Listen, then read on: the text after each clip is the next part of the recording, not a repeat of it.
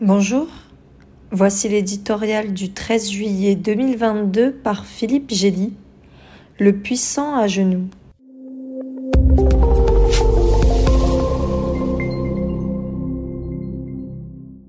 Le Moyen-Orient n'a pas son pareil pour attirer l'Amérique dans ses pièges.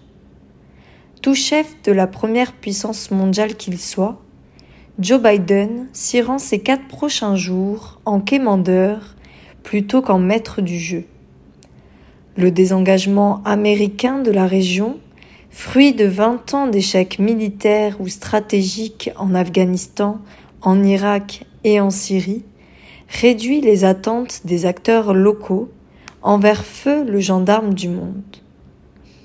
Les dirigeants israéliens, palestiniens et saoudiens sont conscients d'accueillir un chef de la Maison Blanche affaibli que l'âge ne cesse de faire trébucher, à la merci d'une déroute lors des prochaines législatives et poussé par son propre camp à ne pas se représenter pour un second mandat.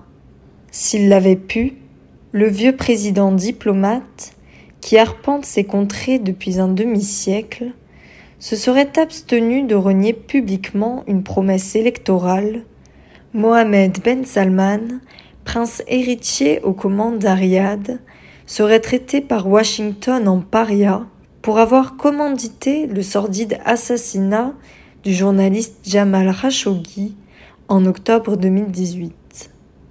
Las, Washington a besoin que le Saoudien consente à augmenter sa production de pétrole afin de faire baisser le prix de l'essence à la pompe et de contenir l'inflation aux États-Unis qui met en péril les chances des démocrates dans les urnes en novembre.